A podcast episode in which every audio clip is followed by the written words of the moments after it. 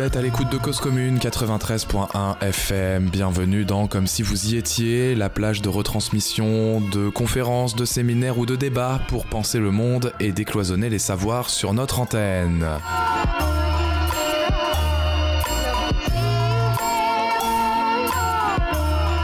Les assises de l'attention se sont déroulées le 19 mars 2022 à la Bellevilloise. Elles étaient organisées par le collectif Attention qui lutte contre la surexposition aux écrans. Nous passons en effet un temps exponentiel sur nos smartphones, ordinateurs, tablettes et toutes sortes d'objets numériques ancrés dans notre quotidien. Notre attention est ainsi captée par l'oligopole d'Internet qui exploite nos données personnelles et l'industrie numérique est alors pensée comme une mutation du capitalisme vers l'économie de l'attention alors les conséquences de la surexposition aux écrans des plus jeunes sont de mieux en mieux connues, documentées et s'avèrent inquiétantes. C'est pourquoi le collectif milite pour protéger notre attention et en faire un bien commun à l'instar du sol, de l'eau ou de l'air. Mais il ne s'agit pas seulement d'usage, penser les conséquences du numérique sur nos vies revient à s'interroger sur quelle société nous voulons construire à l'heure de la réalité virtuelle et d'une numérisation sociale et politique qui s'impose sans débat ni démocratisation de ces enjeux. Souvent présentée comme une technologie verte, l'industrie numérique a pourtant un lourd impact sur le climat et la biodiversité. Dès lors, les assises de l'intention avaient pour thème La planète numérique est-elle viable?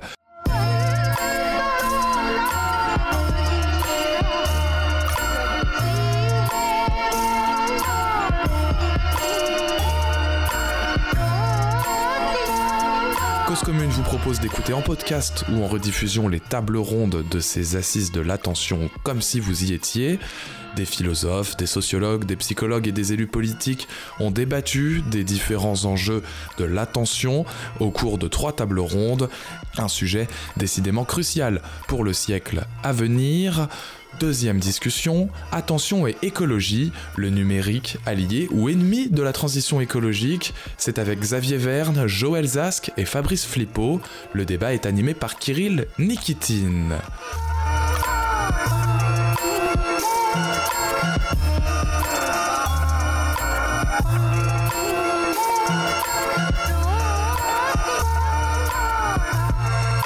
Cause commune, la voix des communs.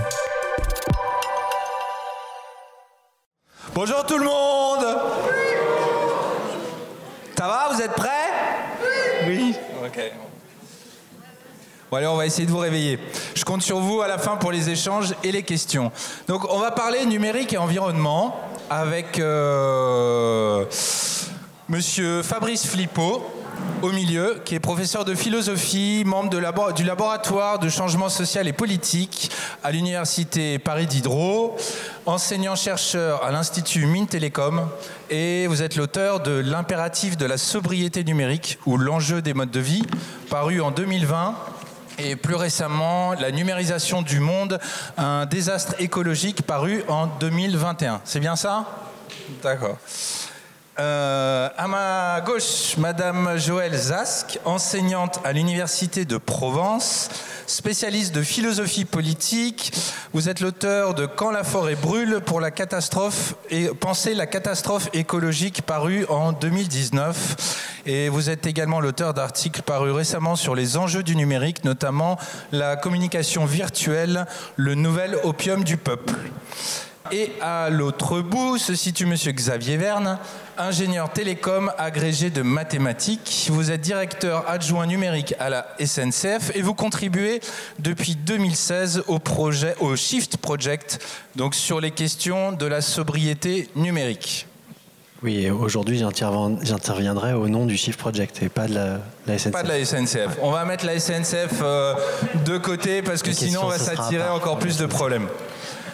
Alors, euh, un petit rappel avec quelques chiffres. Euh, Posons-nous la question que faire face à l'empreinte et à l'empreinte énergétique du numérique? Selon l'entreprise HP que tout le monde connaît, l'univers digital atteindrait 20 milliards d'objets mobiles et 1 milliard d'applications depuis 2020. Selon le Shift Project, la consommation électrique du numérique pourrait aller jusqu'à 30 715 milliards de kilowatts de l'heure d'ici 2030, soit 51% de plus que la, que la consommation actuelle.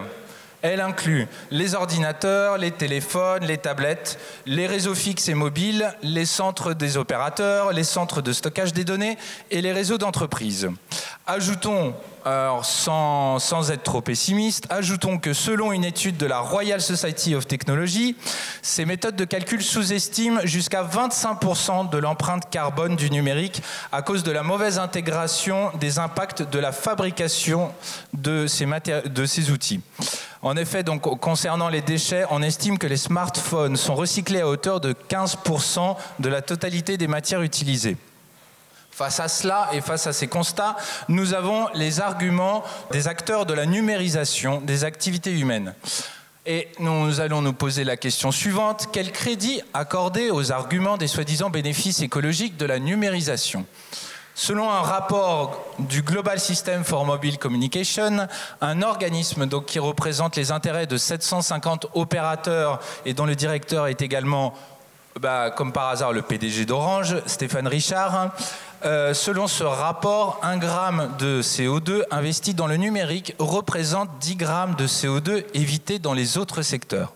Ce rapport estime que les technologies mobiles ont permis d'éviter l'émission de 2,135 gigatonnes de gaz à effet de serre en 2018, soit 2135 millions de tonnes soit dix fois plus que l'empreinte des réseaux mobiles estimée à 220 millions de tonnes de gaz à effet de serre. Alors, les facteurs dits positifs étant identifiés comme étant les appels vidéo, les conférences en ligne, les services bancaires, les services administratifs en ligne, le commerce en ligne et la baisse des achats en équipement. Euh, euh, quand j'entends la baisse des achats en équipement, j'entends tous les équipements qui sont regroupés via les applications de votre smartphone. Alors, face à toutes ces études et tous ces arguments, je vous pose la question comment penser et cadrer et légiférer l'écosystème numérique? Et comment penser donc un modèle du rapport entre les impacts énergétiques de la numérisation et les bénéfices de cette numérisation? Qu'est-ce qu'on perd et qu'est-ce qu'on gagne? Qui veut prendre la parole? Allez-y, allez-y. Hein. Je commence alors. Merci. Bonjour à tous. Euh, merci pour la question, merci pour l'invitation euh, du collectif. Euh, je vais positionner le débat alors, au Shift Project, association loi 1901, fondée par Jean-Marc Jancovici en 2011. Donc moi, je vais parler essentiellement de questions carbone. Ça ne veut pas dire que toutes les autres questions sont pas intéressantes, mais elles ont déjà été évoquées bien mieux que moi par les collègues ce matin et, juste avant, côté HOP. Donc on va regarder carbone par rapport à cette, à cette un peu balance coût-bénéfice euh, du numérique. Alors je vais me permettre de citer un morceau de la lettre d'Emmanuel Macron pour politiser le débat immédiatement sur ces, choix, ces grands choix technologiques. Donc M. Macron dit euh, l'enjeu est de battre la, et de bâtir la France pour nos enfants et pas de ressasser la France de notre enfance. Il nous faudra continuer d'investir dans notre innovation et notre recherche afin de placer la France en tête dans les secteurs qui, comme les énergies renouvelables, le nucléaire, les batteries, l'agriculture, le numérique ou le spatial, feront le futur et nous permettront de devenir, euh, ouvrez les guillemets, une grande nation écologique. Celle qui, la première, sera sortie de la dépendance au gaz, au pétrole et au charbon. Fin de citation donc ce qu'on voit ici, pourquoi je prends cette citation, je pourrais en prendre plein d'autres, mais euh, elle fait l'actualité. Et puis euh, ce qu'on voit ici, l'idée qui est derrière, qui est développée, c'est que le numérique est un prérequis de la transition écologique. Donc je vais redire pourquoi euh, au Shift on s'inscrit en faux sur ce, qu'on considère comme être un dogme, pour que vous ayez aussi des arguments quand on vous pose des questions sur ce sujet. On a repris au Shift un certain nombre de papiers qui ont été faits, notamment euh, des travaux d'un chercheur qui s'appelle Gauthier Roussil, qui a regardé les fameuses études citées par Stéphane Richard, 1 euh, gramme de CO2 dans le numérique, c'est 10 grammes de CO2 évités euh, dans les autres secteurs, et qui a refait tous les calculs des études pour se dire bah, qu'est-ce que ça veut dire? Est-ce que c'est -ce c'est vrai ou pas? Alors bon, je vous donne le résultat auquel vous vous attendez probablement. Euh, ça marche pas très bien comme ça, malheureusement. C'est-à-dire que le numérique, c'est pas du tout clair que c'est un, prérequis euh, pour la transition écologique. donc je vais pas redétailler les calculs là, simplement illustrer sur le domaine des transports. les transports n'ont cessé de croître depuis les années 50, à part l'année 2020 et 2021 pendant la crise du Covid.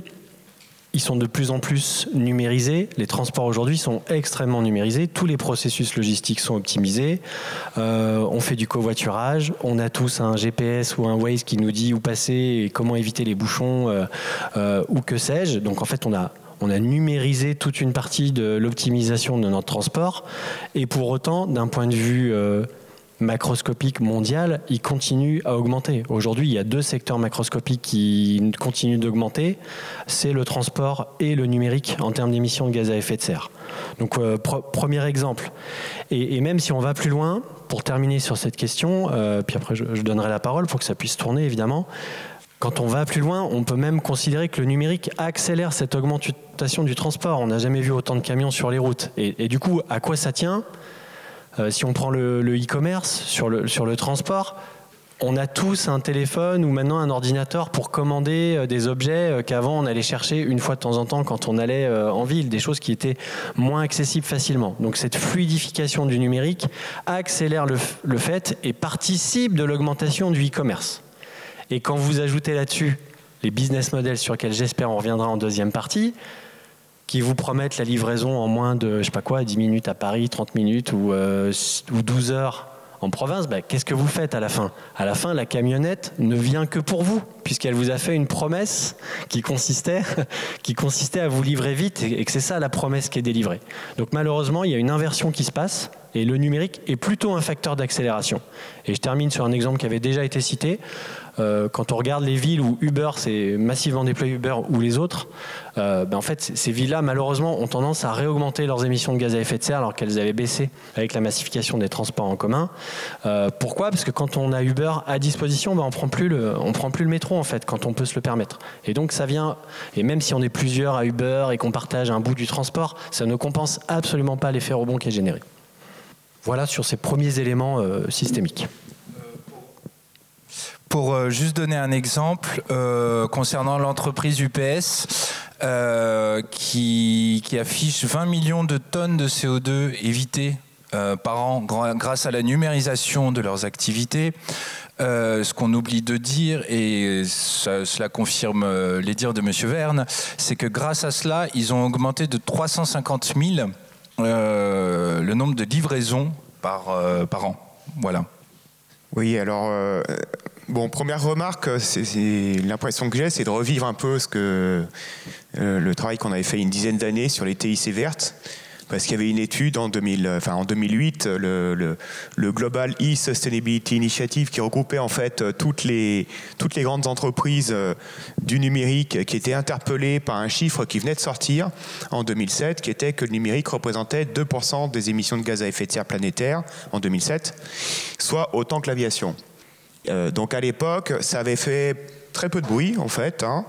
Euh, ça avait secoué un tout petit peu le monde, monde numérique, mais, euh, pas beaucoup plus.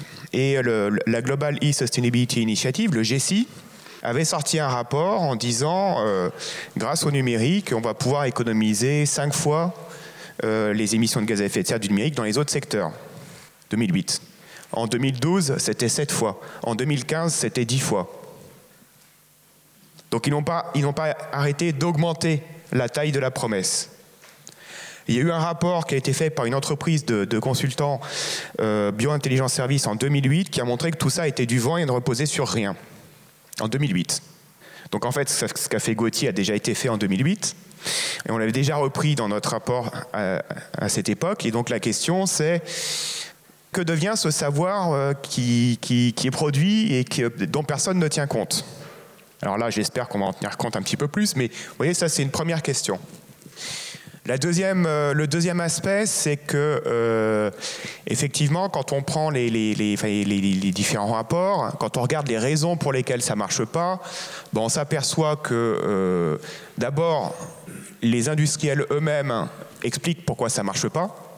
C'est que le rapport de, 2008 disait les promesses du numérique en termes de gaz à effet de serre pourront e-, être réalisées si et seulement si il y a un cadre contraignant qui vient empêcher l'augmentation des gaz à effet de serre. Vous comprenez? Qui empêcherait l'effet rebond. Évidemment, en ce cadre n'existant pas, les promesses n'ont pas été réalisées. C'est écrit en tout petit dans le rapport, il fallait lire, fallait lire toutes les pages, mais été écrit dans le rapport. Donc ça, c'est le deuxième élément. Le troisième élément, c'est ce que dit euh, comment, euh, Pascal Lamy, l'ancien directeur de l'OMC.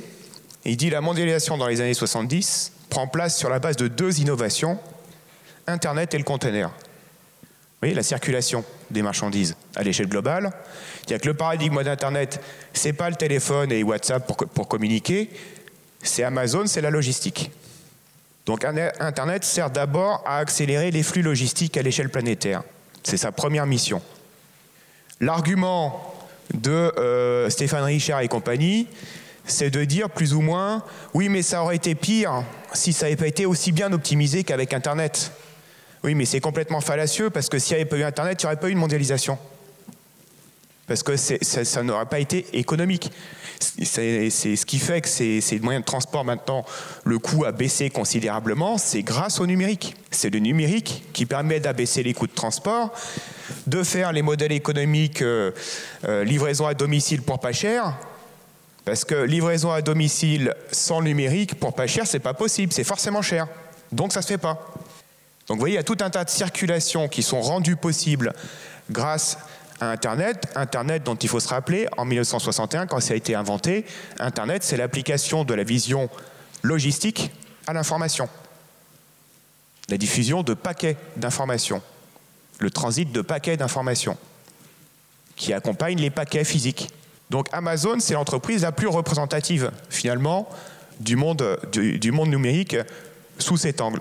Quand on commande quelque chose avec un smartphone, on fait bouger, rien qu'avec le smartphone lui-même, ce qu'on appelle les chaînes de valeur globale, c'est-à-dire des circulations à l'échelle planétaire. J'entendais tout à l'heure au moins 30 métaux dans un 30 minéraux dans un téléphone. Le, le dernier iPhone, c'est 78 minéraux, pour vous donner une petite idée. Bien au-delà de 30.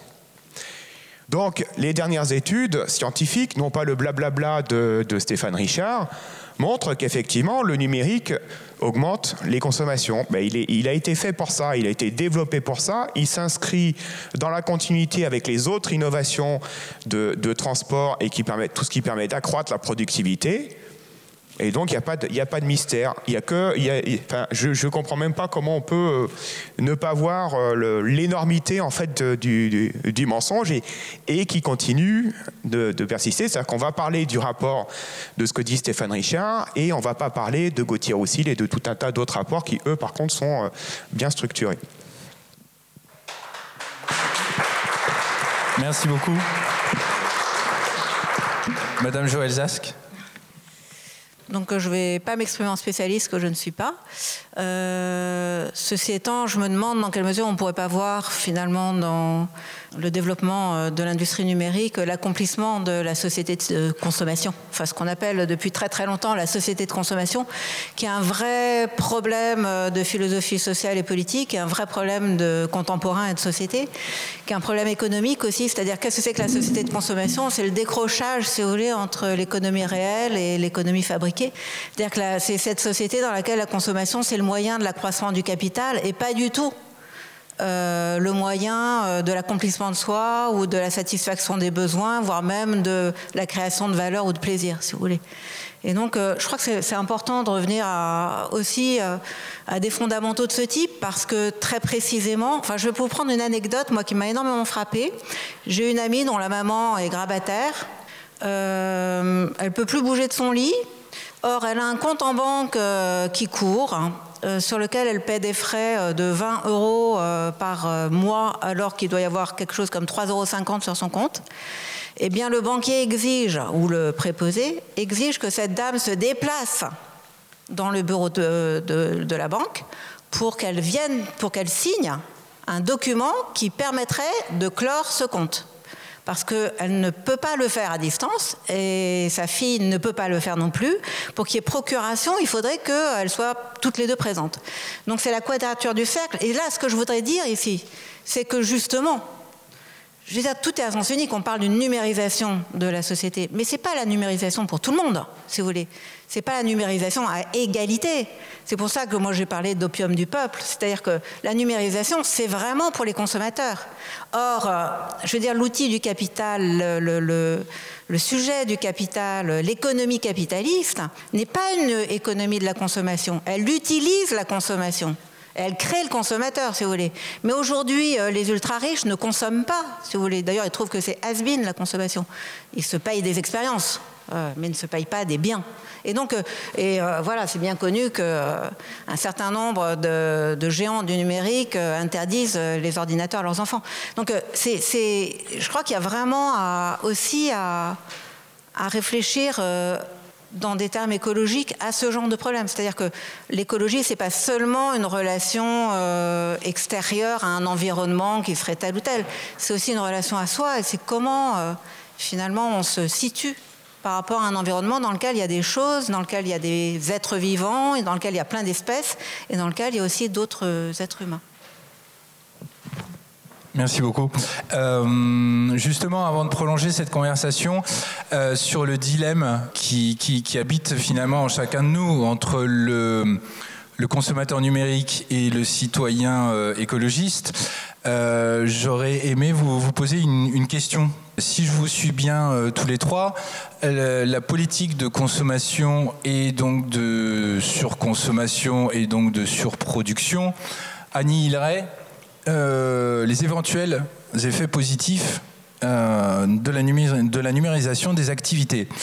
Et dans ces cas-là, selon vous, quel type de modèle contractuel pourrait-on proposer, pourrait-on penser pour réguler le marché ou les entreprises qui accepteraient de faire le pari d'une partie de la numérisation de, ces activités sans augmenter la, production ou la consommation et donc les, bénéfices. Alors, euh, on, va, on va éviter euh, tout, euh, tout lieu commun sur le, tsunami capitaliste et, et, libéral. Tout le monde entend bien qu'on on est dans, dans, dans, un certain contexte voilà, mercantile. mais ma question, elle se situe au niveau du, du contrat euh, qu'on pourrait proposer. Voilà, je ne sais pas si je ne sais pas si j'ai un contrat à proposer, euh, mais je pense qu'il faut, enfin, faut analyser cette création de besoins et, se rendre compte que, euh, disons, ce qui se met en place après, c'est des, des lock-in, en fait, ce qu'on appelle des situations bloquées sociotechniques. Euh, et c'est pas, pas simplement de l'addiction au sens psychologique du terme. C'est-à-dire que les, quand on regarde les, on a parlé tout à l'heure des enfants, euh, les jeux vidéo ou des choses comme ça, en fait, ils, socialisent au travers du numérique. C'est-à-dire qu'ils rencontrent leurs potes euh, sur, sur le jeu, ils parlent, ils apprennent plus l'anglais en jouant au jeu en ligne que, que en cours d'anglais. Euh, parce qu'il joue avec des enfants qui sont de l'autre côté de la planète euh, et la, langue intermédiaire, c'est plus l'anglais qu'autre chose. Euh, donc en fait, il, socialise au travers du numérique au lieu de socialiser au travers de, disons, de quelque chose en, présentiel ou comme on dit, in real life. Hein. Et hum, ce qui est en train de se passer, et donc on est, on est pris dans des formes d'espace public qui sont numérisées des formes de, euh, de logistique qui sont numérisées, mais il faut bien voir que c'est que le début.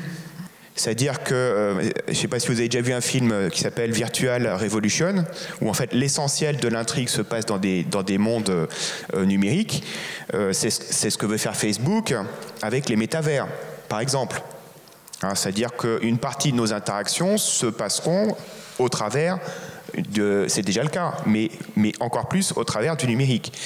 Et quand ces interactions sont structurées, elles ont, euh, il, y a des, des, effets institutionnels euh, qui relèvent pas euh, de, l'addiction, mais de, l'institution, c'est autre chose. Hein. je, donne un petit exemple qui va être parlant pour tout le monde. Hein. L'imprimerie de Gutenberg, donc le fait d'imprimer des livres identiques et de les diffuser sur un territoire, c'est ce, qui, a permis de créer, de faire émerger l'imaginaire des nations.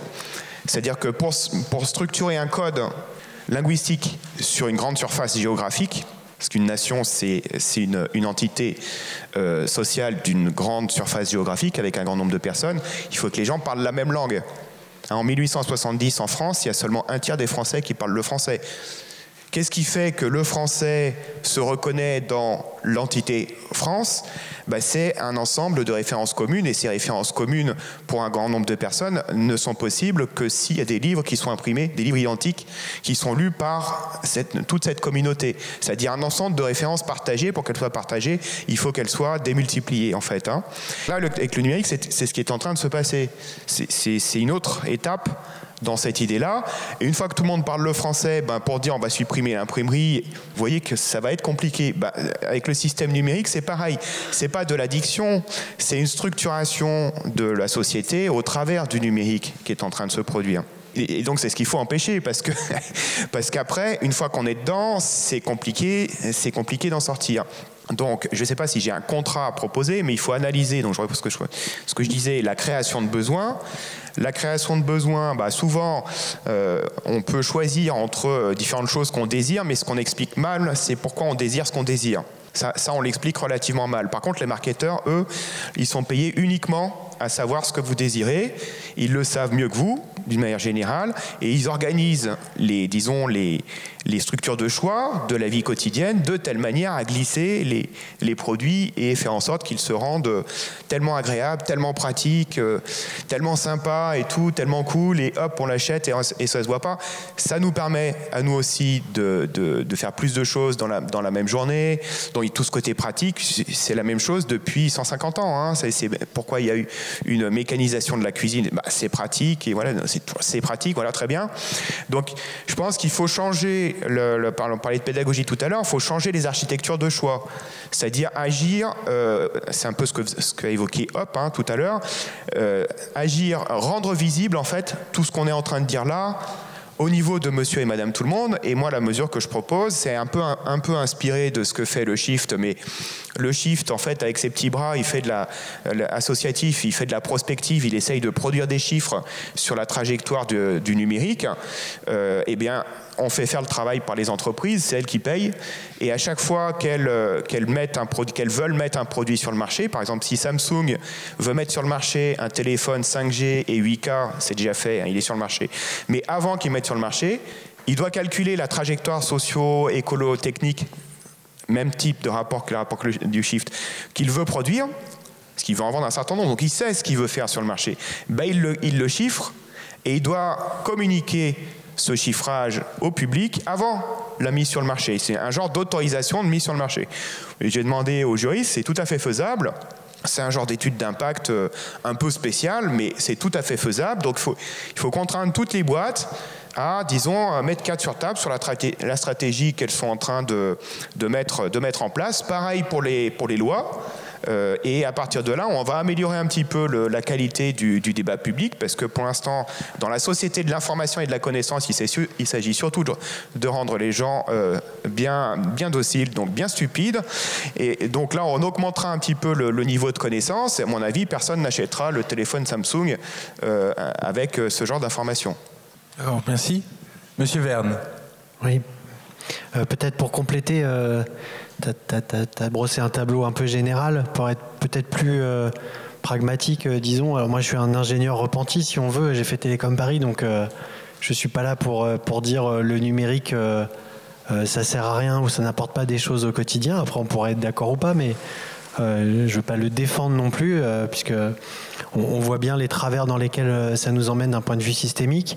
Pour être plus pragmatique sur des, des contrats, des choses qu'on peut proposer, je pense qu'il y a déjà si on se projette 10 ans en arrière, ça a déjà énormément bougé. il y a tout un tas de choses qui se développent. Euh, peut-être deux ou trois petites choses euh, que connaissent bien les, collègues de Hop. Il y a, Common qui a lancé euh, une offre autour d'une location de téléphone. Donc on n'est plus propriétaire de son téléphone, mais on paye un abonnement. il y a un forfait Télécop qui va avec, qui est limité qui vient d'être copié d'ailleurs la semaine dernière par Bouygues. Je ne sais pas si vous avez vu, Bouygues vient de lancer une offre qui s'appelle Source. Et Source, c'est quoi? C'est 10 gigas, 10 euros par mois. Donc, donc il faut, mesurer ça quand même. Hein. C'est-à-dire que tout ce qu'on est en train de dire depuis ce matin, c'est qu'un des problèmes cœur, si on, si on sort de la responsabilité individuelle, c'est les business models autour des volumes. C'est ça le problème.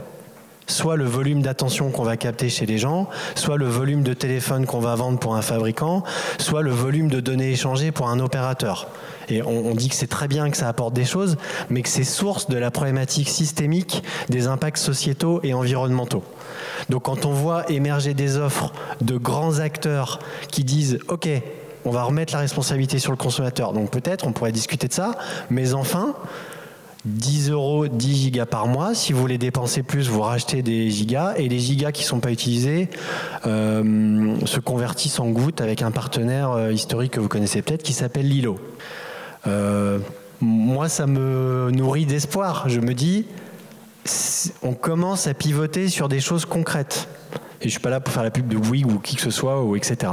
Et puis, dernier exemple sur le matériel, vous le connaissez sûrement tous, mais moi, c'est un exemple auquel je tiens, parce que pour bien connaître l'entreprise, il y a de la sincérité dans leur démarche, c'est le Fairphone. Euh, donc le Fairphone 4 euh, vient de sortir. C'est une entreprise qui certifie les métaux les uns après les autres pour répondre à l'interlocuteur qui était euh, à la place d'à côté ce matin, Monsieur Legrand. Voilà. Euh, je pense que tu connais bien le, projet aussi. Je veux dire, ils certifient les métaux les uns après les autres pour garantir qu'ils sont sans conflit. Ils payent correctement les femmes et les hommes, mais surtout des femmes, dans les usines en Chine par rapport à la fabrication des téléphones. Sur le Fairphone 3, ils ont contraint l'assembleur à payer décemment les femmes qui travaillaient dans ces usines-là. Ça a représenté 1,5 euros de surcoût par téléphone, pour un téléphone qui vaut 500 euros. Donc ça en dit long sur le rapport de force sociale qui s'exerce entre les grandes entreprises et les, ouvriers d'Asie du Sud-Est, qui est la puissance matérielle qui fabrique tout ça aujourd'hui. Donc le Fairphone, pour moi, lueur d'espoir, ça résout pas tout, si le monde idéal il est à 100 et qu'on est à 8 aujourd'hui à vous écouter, bah le Fairphone ça nous fait passer à 30 parce que ça résout pas euh, l'addiction, mais ça crante le OK, je commence à payer un téléphone le vrai prix environnemental qu'il a et je peux construire un business model sur lequel le but c'est qu'il va durer le plus longtemps possible. Et donc derrière, je peux mettre en place, comme Fabrice l'a dit, ah oui, fait, toi, ton bilan carbone, si je le garde 5 ans, euh, c'est très important. Hein, je veux dire, euh, euh, les terminaux, c'est l'essentiel du bilan carbone du numérique aujourd'hui, pour ne parler que du carbone, mais c'est idem pour les, pour les ressources. Enfin, dans les grandes largeurs, on pourrait détailler.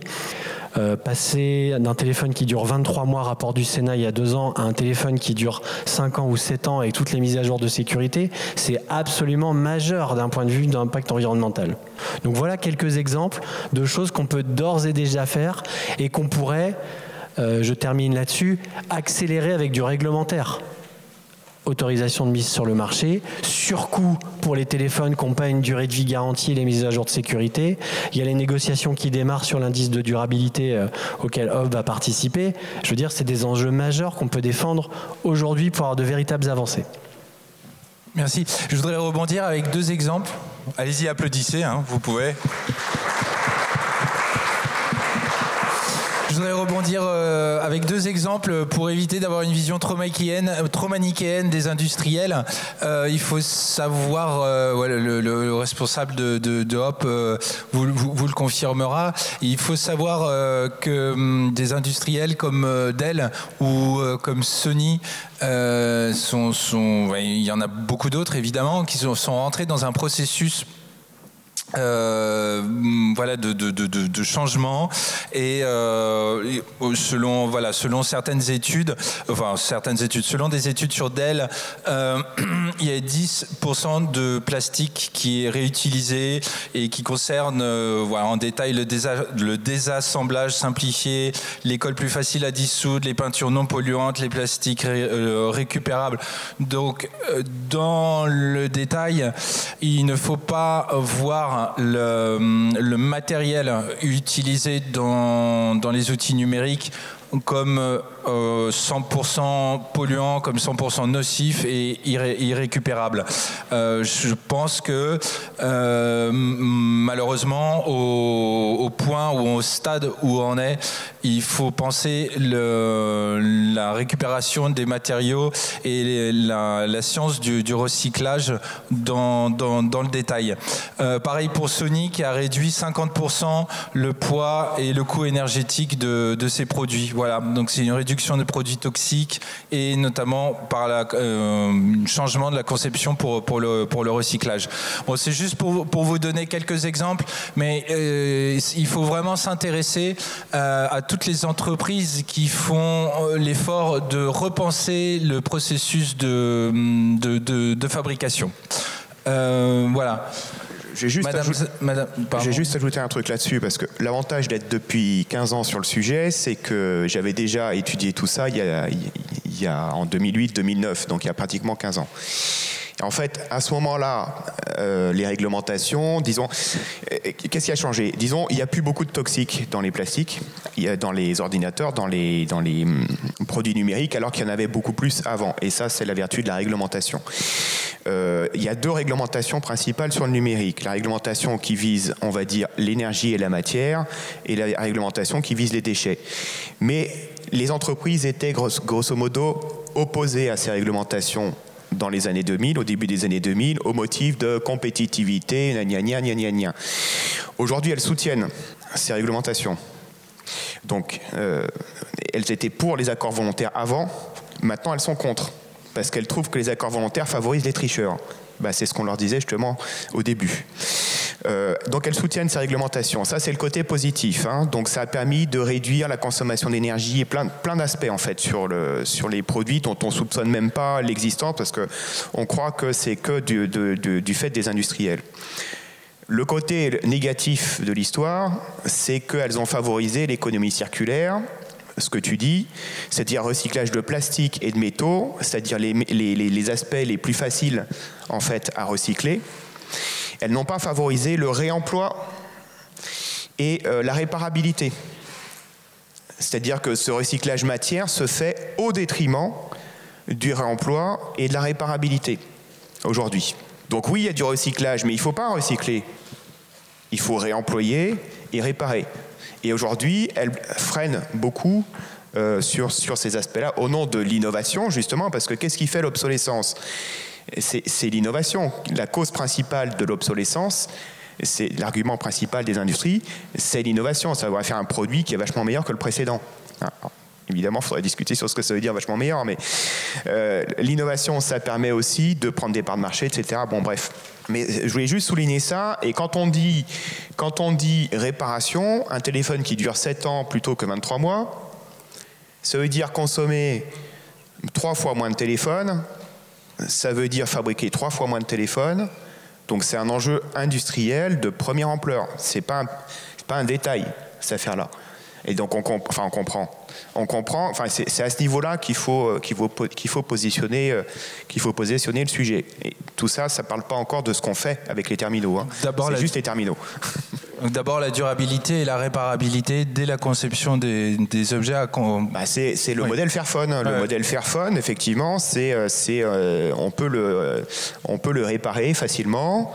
Euh, les pièces sont plus faciles à recycler parce que c'est plus facilement séparable. Bon, voilà, il y a un certain nombre de, de, de, paramètres. donc ça, ça c'est le dernier. Non, mais c'est le seul de, c'est le seul de ce type. Hein.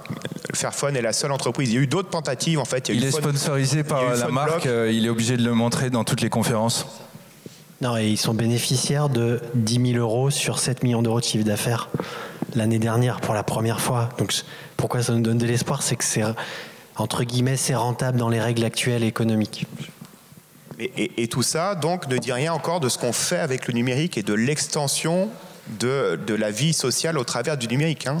Attention, on aurait du réparable et tout et tout, on aurait quand même le métavers de, de Facebook. Oui. D'accord 20 mégawatts au minimum le métavers de, de Facebook, là, le, le, super ordinateur, le super calculateur qui, sera, qui serait le plus puissant du monde. Consommation 20 mégawatts. Tous les, tous les super calculateurs. 20 mégawatts, bah, une centrale nucléaire, c'est 900 mégawatts par exemple. Un autre ordre de grandeur, les data centers en Irlande, moratoire il y a un an, 15% de l'électricité du pays. Pourquoi? Parce que fiscalement, l'Irlande, c'est intéressant de s'installer là-bas, etc. Ils ont une électricité qui est majoritairement charbonnée, c'est-à-dire un kilowattheure, ils sont à peu près entre 500 et 550 grammes de, de, de, CO2 par kilowattheure produit. Donc juste pour dire la matérialité du numérique, euh, vient prélever des capacités de devenir green ailleurs, parce que ces gens-là, ils s'approvisionnent en électricité verte, puis après, il n'y en a plus pour les autres. C'est ça qui se passe concrètement. Merci. Oui, mais c'est ça, on ne va pas vous annoncer à sommet de chiffres. Pour, euh, pour, euh, pour, redescendre dans, le, dans la sphère intime de, de chacun, euh, sans, transition, enfin, si on, on, était sur le sur le e-commerce et sur les, les, les, pulsions de consommation de, de, de chacun, je me tourne vers Madame Zask. Je voulais vous, vous demander par rapport à cela, comment est-ce que vous vous voyez Comment est-ce que vous pensez les leviers euh, qui sont à, disposition de chacun pour changer les, les, modes de consommation? Alors, est-ce que, euh, selon vous, on doit avoir une revalorisation des activités physiques euh, et, et, euh, pardon, des activités, des relations sociales et des activités physiques, on va dire réelles, dans, hein, entre, entre, entre, real life en trois dimensions. Est-ce que mm, pour vous, il s'agit vraiment d'une perte de, de cet espace de, de relations euh, qui, voilà, qui participent à la, à la surconsommation, à l'isolement des individus dans la surconsommation par, euh, par, par, le numérique? Ou euh, est-ce que, selon, selon vous, les, les, racines de ces pulsions consommatrices ne sont pas seulement l'effet du numérique et elles, viennent, euh, elles sont installées depuis bien plus longtemps que, ça. Auquel cas, euh, il faudrait qu'on repense d'autres leviers euh, dans la société dans laquelle on vit. Et je pense, remontons par exemple j'en parlais avec Monsieur Flippo, au Fordisme, où on va vendre une, voiture euh, sous couvert de bonnes intentions démocratiques, sociales, où chacun aura sa, voiture, on va produire de plus en plus euh, de, voitures. Et donc on culturellement, institutionnellement, par l'économie, on va obliger, on oblige petit à petit à tout le monde de s'équiper de, cette voiture. Euh, donc j'aimerais, savoir comment est-ce que vous Comment est-ce qu'on doit penser cette prise d'otage du, consommateur? Ah ça, c'est une vieille question, c'est une vaste question euh, à laquelle euh, il faudrait des heures pour répondre. Ford avait absolument aucune sensibilité démocratique, c'était un nazi en fait. il a largement soutenu les régimes les pires et par ailleurs, euh, il a vraiment fondé euh, son empire euh, industriel sur une vision complètement homogène et uniforme des besoins de l'humanité sur une uniformisation de ses besoins, sur une homogénéisation de la société. Il avait une vision très atomiste de la société. Moi, j'ai pas mal étudié Ford à travers Fordlandia, c'est intéressant. Et Fordlandia, alors évidemment, on n'est pas à l'ère numérique du tout, on est en 1910. C'est une ville artificielle qui fait construire quelque part dans la forêt brésilienne. C'est un euh, écologique majeur puisqu'il fait incendier un million d'hectares pour euh, remplacer la forêt amazonienne par une plantation d'EVA destinée à la production de caoutchouc pour les pneus de, ses automobiles. Donc, euh, et par ailleurs, dans Fordlandia, il fait enfermer des, des, autochtones qu'il soumet à un régime de travail industriel qui ressemble à de l'esclavage. Euh, avec interdiction euh, de manger leur nourriture habituelle, interdiction d'avoir leur famille et leurs femmes, euh, interdiction de boire de l'alcool et interdiction de manger autre, chose que du corned beef. Alors ça très mal fini tout ça, il a jamais. Mais voilà, c'est ça Ford. Et je crois que ça dit quelque chose aussi de la disons des, modalités de création de la consommation. Alors ce que je voudrais dire maintenant très rapidement, c'est que la consommation suppose bien sûr une production industrielle de choses qui sont les mêmes pour tout le monde et donc un formatage de la subjectivité de chacun. Or, ce formatage, et c'est pour ça que c'est euh, tout à fait en phase avec l'esprit euh, du totalitarisme, en fait, ce formatage euh, est d'autant plus efficace que les gens sont isolés les uns des autres. Pourquoi? Parce que, alors Tocqueville en parlait déjà euh, dans 1840 dans La démocratie en Amérique. Si vous voulez, plus les gens se méfient les uns des autres, plus ils sont isolés les uns des autres, et plus ils sont coupés, on va dire, de cette espèce d'irrigation et de foisonnement qu'est la conversation directe avec autrui. Et donc plus, euh, alors c'est une phrase quasiment littérale qu'on trouve dans la deuxième démocratie en Amérique, euh, plus les, à partir du moment où nous sommes coupés du commerce des autres et du commerce direct avec les autres, plus nos idées s'amenuisent, plus notre imagination sera cornie et plus euh, notre état mental se rapproche de la structure générique de l'espèce humaine qui est la même pour tous, si vous voulez. Et donc en fait, il y a un, énorme intérêt finalement à isoler les gens de la conversation les uns des autres, alors je dis des contacts directs, et ça, ça me semble vraiment essentiel, euh, non pas euh, pour que euh, justement ils, ils, pensent par eux-mêmes et s'enferment dans une chambre, comme disait Pascal, mais au contraire, pour qu'ils finalement se rapprochent une espèce de modèle abstrait et euh, tout à fait appauvri de la nature humaine, ce qui les pousse finalement, ce qui nous pousse finalement à adopter tous le même comportement, à avoir les mêmes pensées, à avoir les mêmes désirs, à avoir le même imaginaire. Et finalement, donc voilà, l'idée c'est que plus les gens sont séparés, plus ils se ressemblent en fait. Ça, je crois que c'est paradoxal qu'en apparence, et que c'est quelque chose qui est vraiment ancré dans l'industrie numérique. Alors maintenant, je voudrais certainement pas diaboliser le numérique, et je pense qu'il y a des bons usages et des mauvais mais que, euh, disons que tous les usages qui nous... Enfin, d'abord, il y a des usages non consommateurs du numérique. Moi, j'utilise des bibliothèques numériques, euh, euh, des, données, évidemment, il y a des, toutes les revues sont numérisées. il y a évidemment aussi des encyclopédies et des bases de données participatives sur Internet qui sont intrinsèquement précieuses. Et donc, il faudrait réfléchir aussi à la fabrique, finalement, des contenus qui circulent sur Internet, indépendamment de la question du matériel. Bon, par contre, le matériel, c'est encore un autre problème. Mais euh, en tout cas, euh, sans diaboliser, bien sûr, euh, le numérique, je dirais qu'aujourd'hui, malgré tout, revenir à une, disons, à l'objectivation, l'identification, la valorisation du caractère absolument irremplaçable des relations face à face, des relations directes, des relations yeux dans les yeux, qui ne sont pas physiques. Hein. Enfin, on ne va pas opposer des relations euh, spirituelles numériques et des relations physiques en face à face. Non, le face à face est tout autant spirituel que organique, que physique. Euh, il engage évidemment. On dit aujourd'hui, il faut se connecter avec un corps. On a un corps, mais non, on n'est ni pure âme ni pur corps. On est on est un individu et dans lequel il y a du spirituel, il y a du physique, il y a du matériel etc., euh, etc. Donc, euh, ce que je voudrais dire, c'est, pour terminer, c'est que euh, jusqu'à aujourd'hui, il me semble qu'il n'y a pas une seule grande décision, je dirais, qui concerne les personnes les plus puissantes de ce monde. mais peut-être aussi un certain nombre d'entre nous, il n'y a pas de décision importante qui se prenne autrement qu'en face à face. C'est-à-dire que euh, y a une image moi qui m'avait beaucoup frappée, c'est euh, lorsque je ne sais plus quelle euh, fusée avait atterri sur la planète Mars ou quel module de fusée.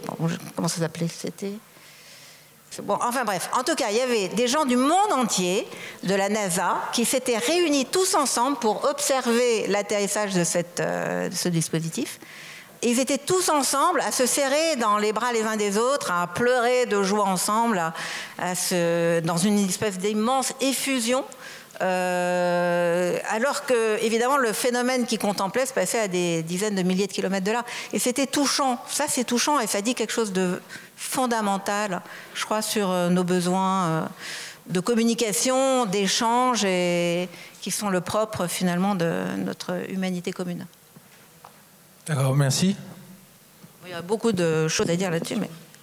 Pour compléter, moi je vais parler du, du, grand rival de Ford, qui est le PDG de General Motors, Sloan. Et euh, Sloan, euh, qu'est-ce qu'il fait? Qu'est-ce qui, Parce qu'on pourrait se dire, oui, mais bon, la euh, Ford, la Ford T, bon, on voit bien, il suffit de regarder dans la salle ou par la fenêtre, on voit bien que tout le monde n'a pas la même voiture et qu'on n'est pas formaté. Bah oui, mais justement, Sloan invente la segmentation des marchés. C'est-à-dire qu'au lieu de produire la même voiture pour tout le monde, il produit la même voiture pour tout le monde à quelques détails près. C'est-à-dire qu'il y a la voiture pour la ménagère, la voiture pour la fermière, c'est comme ça sur les pages de pub de, l'époque, j'en ai. Euh, chaque voiture va avoir des petites spécificités pour un public déterminé. Donc ça, c'est la segmentation des marchés. Hein. Donc aujourd'hui, une même entreprise comme euh, Renault, euh, par exemple, Renault-Nissan, euh, possède un certain nombre de marques, ou Peugeot, Fiat, etc., possède un certain nombre de marques. chaque marque, en fait, est devenue un segment de marché qui s'adresse à un public spécifique.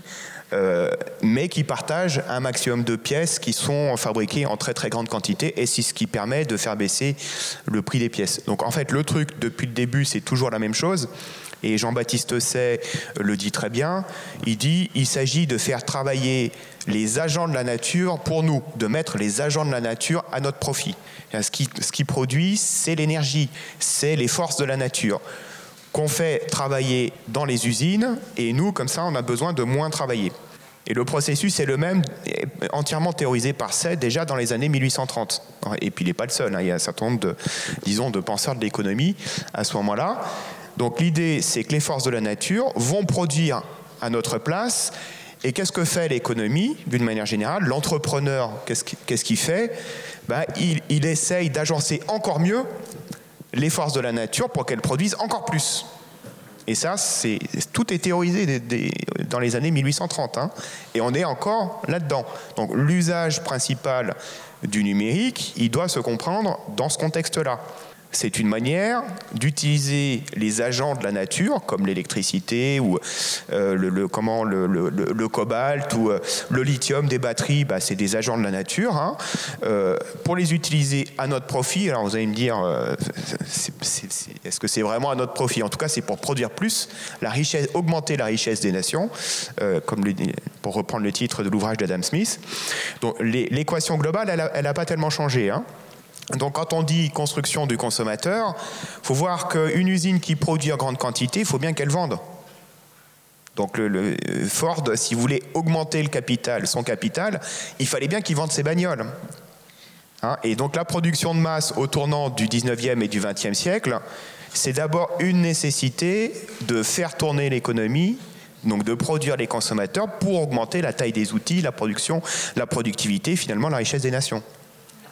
Et on est toujours là-dedans. Vous voulez dire que l'espace numérique a créé un, nouvel espace de, de consommation de, de, masse en fait? C'est oui, dire que c'est de la segmentation euh, c'est de la segmentation de marché pareil.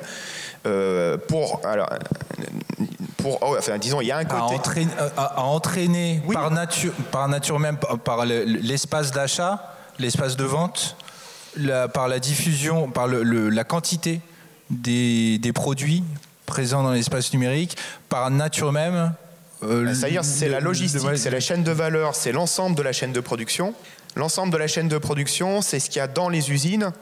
Donc ce qu'on appelle aujourd'hui l'industrie 4.0, c'est le dernier, euh, disons, c'est le dernier, la dernière étape. C'est, c'est, on voit les, on voit dans les films de Charlie Chaplin, on voit l'ouvrier qui suit euh, la chaîne, c'est-à-dire la machine qui passe devant ses, le produit qui passe devant ses yeux, à chaque fois il y a une petite opération.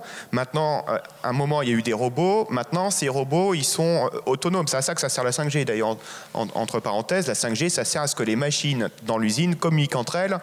Et donc, si je veux en exagérant, l'ingénieur, il construit, il dessine la, voiture dans le bureau d'études, il appuie sur le bouton et elle sort de l'autre côté euh, toutes prêtes parce que les machines se sont reconfigurées entre elles pour produire ce qu'il a dessiné sur son ordinateur, en gros.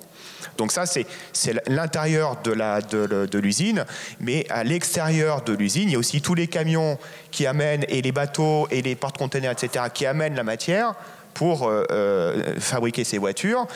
À la sortie, les voitures, il faut bien en faire quelque chose, donc il faut trouver des usages. Euh, quand on, quand on, j'entendais tout à l'heure, on parlait des cas d'usage de la 5G, à quoi ça sert la 5G Effectivement, ceux qui ont promu la 5G ne savent pas trop à quoi ça peut servir. Ils ont ce qu'on appelle des cas d'usage. Tiens, la télémédecine, ça serait pas mal. Bon, ça marche pas, c'est pas grave, on va mettre de l'argent jusqu'à que ça marche, quoi. Et au bout d'un moment, ça finit par marcher, ça finit par rentrer dans les habitudes. C'est pour ça que effet d'entonnoir. C'est pour ça que j'aime pas trop le mot addiction en fait. Hein. Ça, ça, rentre dans les habitudes, ça s'institutionnalise. Et une fois que, ça, que c'est institutionnalisé, c'est structurellement, ça fait structurellement partie de la société. C'est une situation sociotechnique bloquée, un lock-in sociotechnique. Et après, pour en sortir, bah, c'est pas évident. Mais c'est pas évident, mais il faut voir que l'innovation, c'est toujours sauter d'un lock-in sociotechnique à un autre lock-in sociotechnique. C'est-à-dire que les villes n'étaient pas faites pour les voitures du tout. Les premières voitures, faut imaginer à l'époque, euh, bah, un peu avant la Ford T, les premières voitures, euh, quand, elles, euh, quand elles circulaient en ville, le premier code de la route disait il faut que la voiture soit précédée par une personne qui marche au pas et qui agite des fagnons rouges. Dire qu'elle n'allait pas vite, hein, avec une personne qui marche au pas. Donc il a fallu virer les hippomobiles, parce qu'à l'époque c'était les chevaux, mettre des trottoirs pour que les, piétons soient bien, bien, confinés sur les côtés de la route et qu'ils ne marchent plus sur la route. Il a fallu dégager la place à la voiture pour faire tout un système automobile et arriver à bah, la situation qu'on a aujourd'hui où on prend la voiture. C'est pratique. Bah oui, ça a été rendu pratique. Vous voyez? Donc je pense que c'est toute cette dimension-là de l'infrastructure technique une infrastructure sociotechnique qu'il faut voir dans la fabrique du consommateur et, sortir d'une vision trop individualiste ou individualisante de, le, disons, de ce sujet-là. Parce qu'en parce qu'en fait, la consommation, c'est un phénomène social. Là aussi, pour les, enfants, et je, je disais tout à l'heure, ils se rencontrent au travers du, numérique. Si on veut qu'ils se rencontrent autrement, enfin, si on veut qu'ils lâchent un peu les écrans, il faut qu'ils se rencontrent autrement. Mais se rencontrer autrement, c'est pas une décision individuelle, c'est pas faire une cure de désintoxication, d'addiction, ça n'a rien à voir, c'est pas le sujet. Merci. Euh, autre point à ajouter? Non, d'accord. Je vous remercie. Merci beaucoup pour, euh, pour cette discussion. Merci beaucoup pour cette intervention. Voilà. Et euh, pour échanger, discuter avec les intervenants, n'hésitez pas à venir les voir. Merci beaucoup. Bon après-midi. Cause commune, la voix des communs. C'était l'échange Attention et écologie, le numérique allié ou ennemi de la transition écologique, deuxième table ronde des assises de l'attention, enregistrée et diffusée en direct sur Cause Commune 93.1 FM. C'était le 19 mars 2022 à la Bellevilloise. Les intervenants étaient Joël Zask, Xavier Verne et Fabrice Philippot. Le débat animé par Kirill Nikitin. Vous pouvez retrouver quelques références bibliographiques sur la fiche podcast de cette table ronde sur le site cause-commune.fm à l'onglet Comme si vous y étiez, ainsi qu'un lien vers le site du collectif Attention, collectifattention.com, où vous pourrez retrouver toutes les associations membres de ce collectif, leurs actions et leurs propositions pour lutter contre la surexposition aux écrans. Un grand merci à Yves-Marie et Florence Souillot de l'association Lève les yeux pour avoir accepté cette production. Merci à l'équipe technique de la Bellevilloise pour son accueil et sa coopération. Merci à toutes les associations et les intervenants de ces assises. Enfin, merci pour votre écoute. Cette captation a été réalisée et montée par Baptiste Martin. Bonne journée, bonne soirée ou bonne nuit selon l'heure à laquelle vous nous avez écoutés sur Cause Commune 93.fm.